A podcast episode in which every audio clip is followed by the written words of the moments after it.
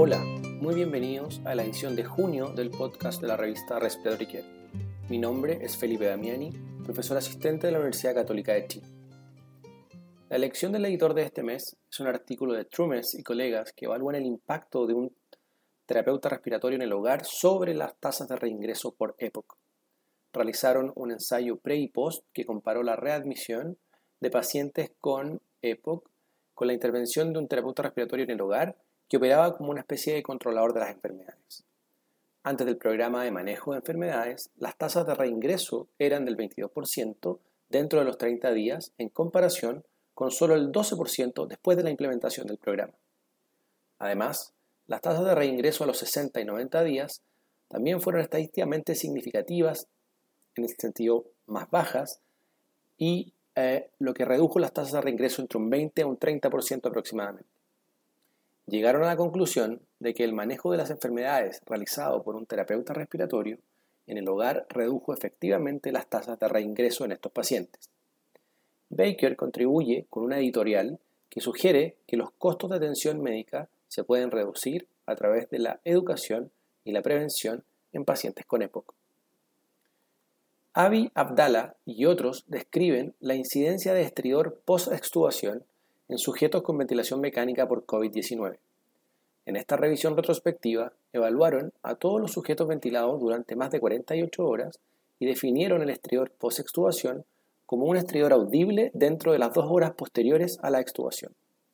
En comparación con un grupo control de 211 sujetos que presentaron un exterior del 3%, aquellos con COVID-19 tuvieron una tasa del 23%. El exterior posextubación también se asoció con el sexo femenino, la posición prono y la reintubación. Pangilinan y sus colegas brindan comentarios. Señalan que los sujetos del grupo de COVID-19 tuvieron una duración de la ventilación tres veces mayor que los controles y que la mitad recibió una posición prono en comparación con el 3% de los controles. Por este motivo, sugieren que estos factores probablemente sean mucho más importantes para la incidencia de estrior post-extubación que, por ejemplo, la carga viral. Moy y colaboradores describen las, prácticas de ventilación durante el transporte aéreo de pacientes en una revisión retrospectiva multicéntrica. La cohorte incluye más de 68.000 sujetos, pero lo importante es que la altura solo se documentó en el 6% de los sujetos. Encontraron que se observaron volúmenes corrientes más grandes y presiones de meseta más altas en el 75% de las mujeres y el 25% de los hombres. El género fue un predictor independiente de la ventilación protectora no pulmonar. Quizás lo más importante es que más del 90% de los sujetos tenían el volumen corriente establecido empíricamente sin una medición de la altura. Blakeman proporciona una editorial adjunta que describe una multitud de métodos para determinar la altura en este escenario y la oportunidad de mejorar el proceso. Sugiere además que la protección pulmonar comienza en el momento cero. Vitaka y otros describen el uso de la rehabilitación pulmonar en sujetos sobrevivientes de COVID-19.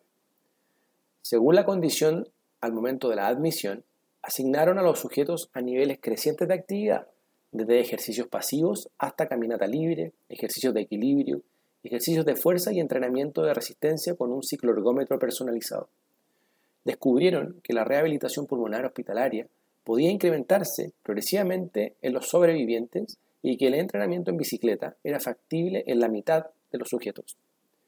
El impacto de estos hallazgos en los resultados requiere aún más estudio. Harrison y sus colegas evaluaron retrospectivamente el pronóstico y los resultados en sujetos que recibieron oxigenoterapia domiciliaria por EPOC y por enfermedad pulmonar intersticial o EPI durante un periodo de 7 años. En una cohorte de 384 sujetos, el 59% tenía EPOC y el 49% se le prescribió oxigenoterapia continua, mientras que a 187 se les prescribió inicialmente oxígeno durante la deambulación. La sobrevida a 5 años fue de un 10% en sujetos con enfermedad pulmonar intersticial y del 52% en sujetos con EPOC. También encontraron que, a pesar de la pésima sobrevivencia del grupo de EPI, pocos sujetos fueron derivados a cuidados paliativos. Sugieren entonces que derivaciones tempranas a cuidados paliativos y una mejor coordinación de la atención como áreas clave para mejorar la práctica clínica. Davis y colaboradores realizaron una encuesta de 412 programas de ingreso a la práctica clínica eh, según la Comisión de Acreditación para los Cuidados Respiratorios, con el fin de determinar el uso de la simulación en la enseñanza o docencia. La tasa de respuesta fue del 30% y el 75% de los programas utilizaron simulación. También encontraron que la mayoría de los programas tenían programas de simulación obligatorios y creían que se debería aumentar la cantidad de este tipo de programas. Es importante destacar que la formación de los académicos en el área de la simulación eh, se describió como inadecuada. Baker y sus colegas evaluaron un programa de consulta pulmonar para pacientes hospitalizados, sujetos asmáticos mayores de un año, ingresaron en la unidad de cuidados intensivos o que se identificaron con una adherencia deficiente a los fármacos. En 126 sujetos, las probabilidades de regresar al departamento de emergencias o al hospital dentro de los siguientes 12 meses no difirieron entre el grupo de consulta de asma y el grupo control. Sin embargo, después de ajustar por diferentes covariables como la edad, raza, etnia, uso previo de atención médica y especialista existente, hubo una diferencia significativa en las posibilidades de reingreso y nueve visitas para el grupo que consulta por asma en comparación con el grupo control. Llegaron a la conclusión de que el programa podría mejorar la adherencia a fármacos o al tratamiento y disminuir la utilización de la atención médica. Rosner y otros revisaron retrospectivamente el uso de broncoscopía en sujetos pediátricos sometidos a oxigenación por membrana extracorpórea venosa o ECMO. La broncoscopía se realizó en el 63% de los sujetos, lo que resultó en volúmenes tibiales más grandes y mejoró la distensibilidad dinámica después del procedimiento. Informaron pocas complicaciones y una tendencia hacia mejores resultados en sujetos que se sometieron a una broncoscopía temprana.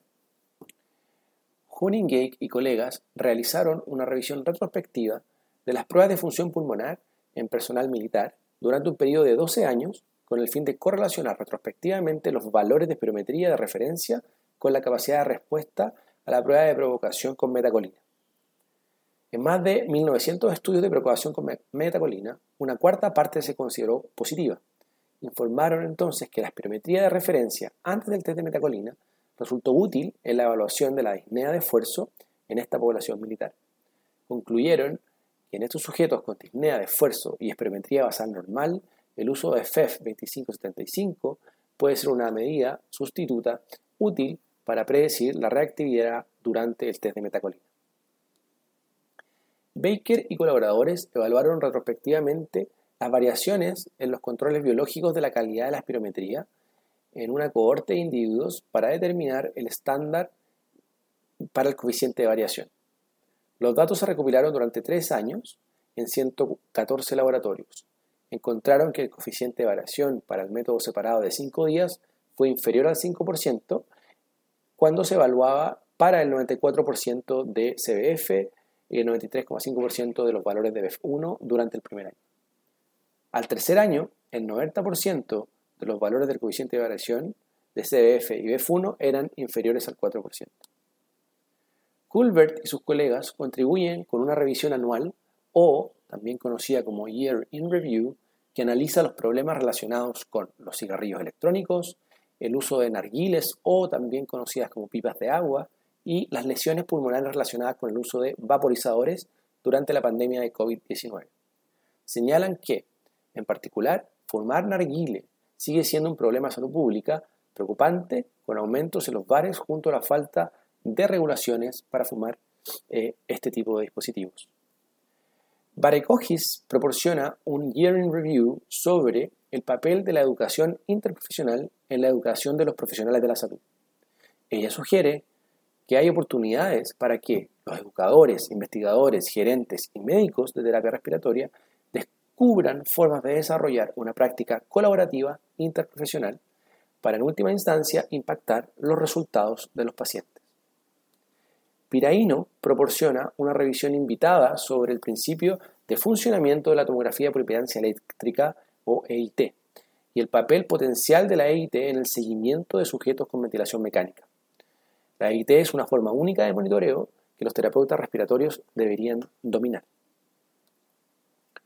Kaylet proporciona un documento basado en la primera conferencia anual de CACMAREC titulada Ventilación mecánica en distrés respiratorio agudo, Este documento es una revisión exhaustiva de donde hemos estado con el soporte ventilatorio en SDRA y lo que depara el futuro. Manino describe la definición y percepción cambiante de la EPOC basándose en su conferencia PETI del 2021. Este trabajo se centra en el tratamiento futuro del EPOC y la importancia de los aspectos genéticos. Bolsko contribuye con un artículo sobre la seguridad de las vías respiratorias en pediatría y neonatos basado en la conferencia de Kidridge. Los documentos basados en las conferencias de honor en la reunión anual representan revisiones de vanguardia por parte de autoridades reconocidas. Para recibir el contenido de este y los números anteriores de la revista, visite nuestro sitio web en www.rcjournal.com. Allí también podrá suscribirse para recibir el podcast de las ediciones futuras.